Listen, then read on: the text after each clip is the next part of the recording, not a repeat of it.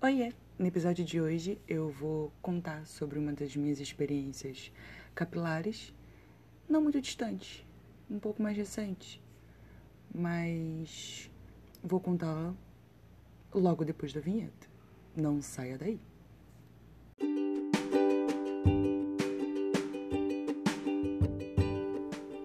Aqui é Mari Souza e vocês estão ouvindo o podcast Confissões de uma Mente Bagunçada.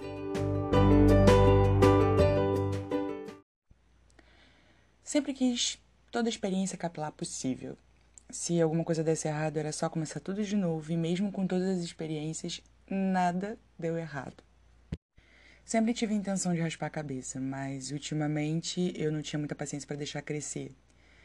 Então, quando finalmente cresceu, eu pedi para um amigo, para o Gilson, a ajuda não só para poder cortar o meu rabo de cavalo, mas também para raspar. Porque também eu sempre tive vontade de doar meu cabelo para o Hospital do Câncer, então eu esperei crescer para depois raspar. Então eu juntei o, o útil ao agradável, né? Então, antes de continuar esse episódio, eu gostaria de abrir um parêntese que eu acho importante. Eu sei que o cabelo feminino é importante desde que o mundo é mundo e com a passagem do tempo, gerações, cultura, ainda tem essa ideia de que para a mulher ser bonita ou feminina, ela tem que ter o cabelo grande. Por muitas vezes a punição para as mulheres era raspar o cabelo. E isso fica em evidência, tanto antigamente quanto hoje em dia. E quando uma mulher corta o cabelo, é, logo associo que ela tem uma aparência masculina. Pergunto se ela está masculinizada, o que, que aconteceu. Então eu só queria deixar isso aí em aberto. E dito isso, a gente pode continuar esse episódio. Um, como sempre, eu não avisei o que eu pretendia fazer, então só contei que para quem ia me ajudar a executar o plano, que é meu amigo Jus.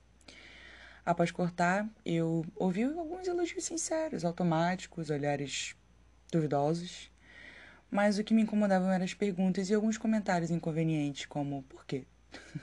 é simples, mas por quê? Porque eu quis, cacete. Por que você fez isso? De novo, porque eu quis, caralho. Você é maluca, talvez? Né? Talvez eu seja. É, eu não teria essa coragem. Ninguém te perguntou nada, meu anjo. Tá parecendo uma sapatona. Esse eu admito que eu não me importei muito. Eu até curti. É, tá parecendo um homem. Esse aqui eu me senti profundamente ofendida, né?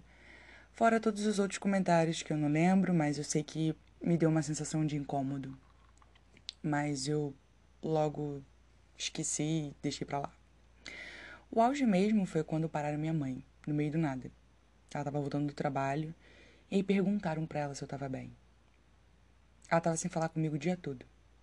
Ela ficou preocupada porque ela achou que aconteceu alguma coisa comigo e ela não sabia e ninguém avisou porque ninguém deu o telefone dela.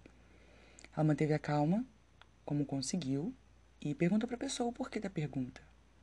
Prontamente a pessoa disse: Porque ela tá com a cabeça raspada. Ela tá doente? Sorte minha mãe educada, né? Porque se fosse outra pessoa, já tinha mandado um grande sonoro com todo respeito. Vá tomar no seu cu. Após respirar aliviada, ela disse de uma forma um pouco ríspida que meu cabelo estava do jeito que eu queria e gostava. E seguiu em frente.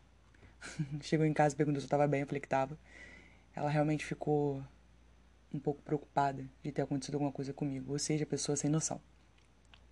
Fico me perguntando se eu fosse homem, será que eu receberia essa quantidade de perguntas desnecessárias sobre o meu corte de cabelo? Porque assim, raspar a cabeça é um corte como outro qualquer, né? Não tem necessidade nenhuma de perguntar o porquê eu cortei, porquê eu raspei, porque eu quis, cacete. Você pode até mesmo perguntar se, nossa, raspou a cabeça, mas você quis? Tá tudo bem? Tá tudo certo? Sabe? Como quem não quer nada. Então, sei lá, perguntar assim sem necessidade nenhuma é totalmente desnecessário, então para de ser um pau no cu, legal? Se não tem elogio para fazer, fica calado. Sempre tem a opção de ignorar. Você não precisa ter opinião para tudo. Agora imagine se eu estivesse realmente doente. Tivesse comentários sobre eu ser louca. Ou perguntando por que eu fiz. Sabe? Tenham consciência do que vocês comentam sobre os outros. Aliás, faz o seguinte.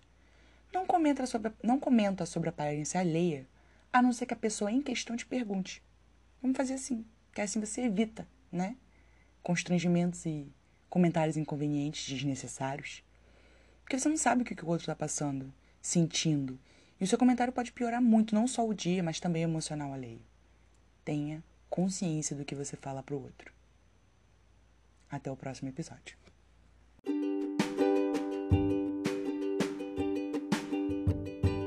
Você ouviu Confissões de uma Mente Bagunçada.